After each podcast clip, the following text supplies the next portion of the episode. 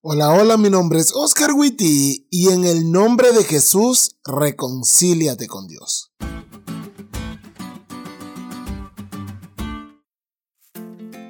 Durante mi tiempo en la prepa, mi mejor amigo fue Fernando Brooks, o como le decíamos sus amigos más cercanos, Brocas. En la casa de Brocas me quedé a dormir incontables veces. Caminamos por todo Tegucigalpa comiendo naranja y hablando de la segunda venida de Cristo y cuán especial sería ese día.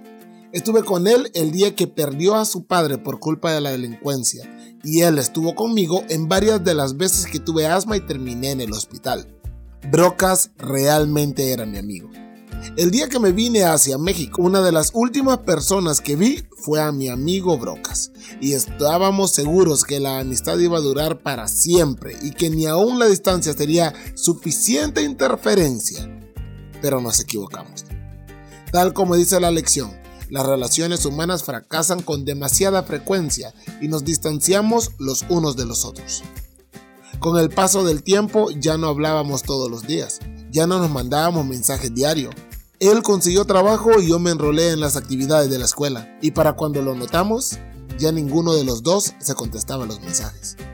Así estuvimos durante años, hasta que Esther, la parte más sabia de esta relación, me dijo que arreglara mi relación con Brocas. Ella ni siquiera lo conocía, pero ya le había contado que me dolía haber perdido a mi amigo y ella tenía claro que las buenas amistades no se deben perder. Así que recuerdo claramente esa noche cálida en la ciudad de Durango, en la que decidí llamar a mi amigo Brocas, después de tres años de no hablar con él.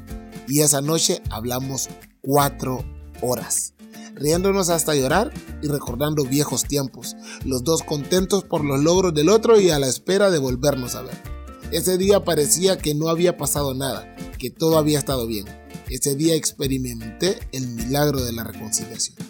Y si a alguien le gustan las reconciliaciones, es a Dios. El pecado hizo una separación terrible entre Dios y nosotros. Las cosas se pusieron tan mal que nosotros miramos a Dios de forma equivocada. Pero Pablo, en su segunda carta a los Corintios, nos dice que la iniciativa de la reconciliación, es decir, la iniciativa de recomponer nuestra relación rota con Él, fue tomada por Dios a través de Jesús. Fue por su obra que fuimos reconciliados con Dios y nosotros fuimos llamados a hacer lo mismo que nuestro Maestro formar parte del Ministerio de la Reconciliación. Esther me motivó a que me reconciliara con mi amigo Brocas y ese día me hizo feliz. Ahora anda vos a hacer que alguno de tus amigos se reconcilie con Dios. Créeme que no solo vas a alegrar el corazón del Padre, sino también vas a hacer que tu amigo o amiga encuentre paz. Hoy te digo como dijo Pablo, en el nombre de Jesús, reconcíliate con Dios.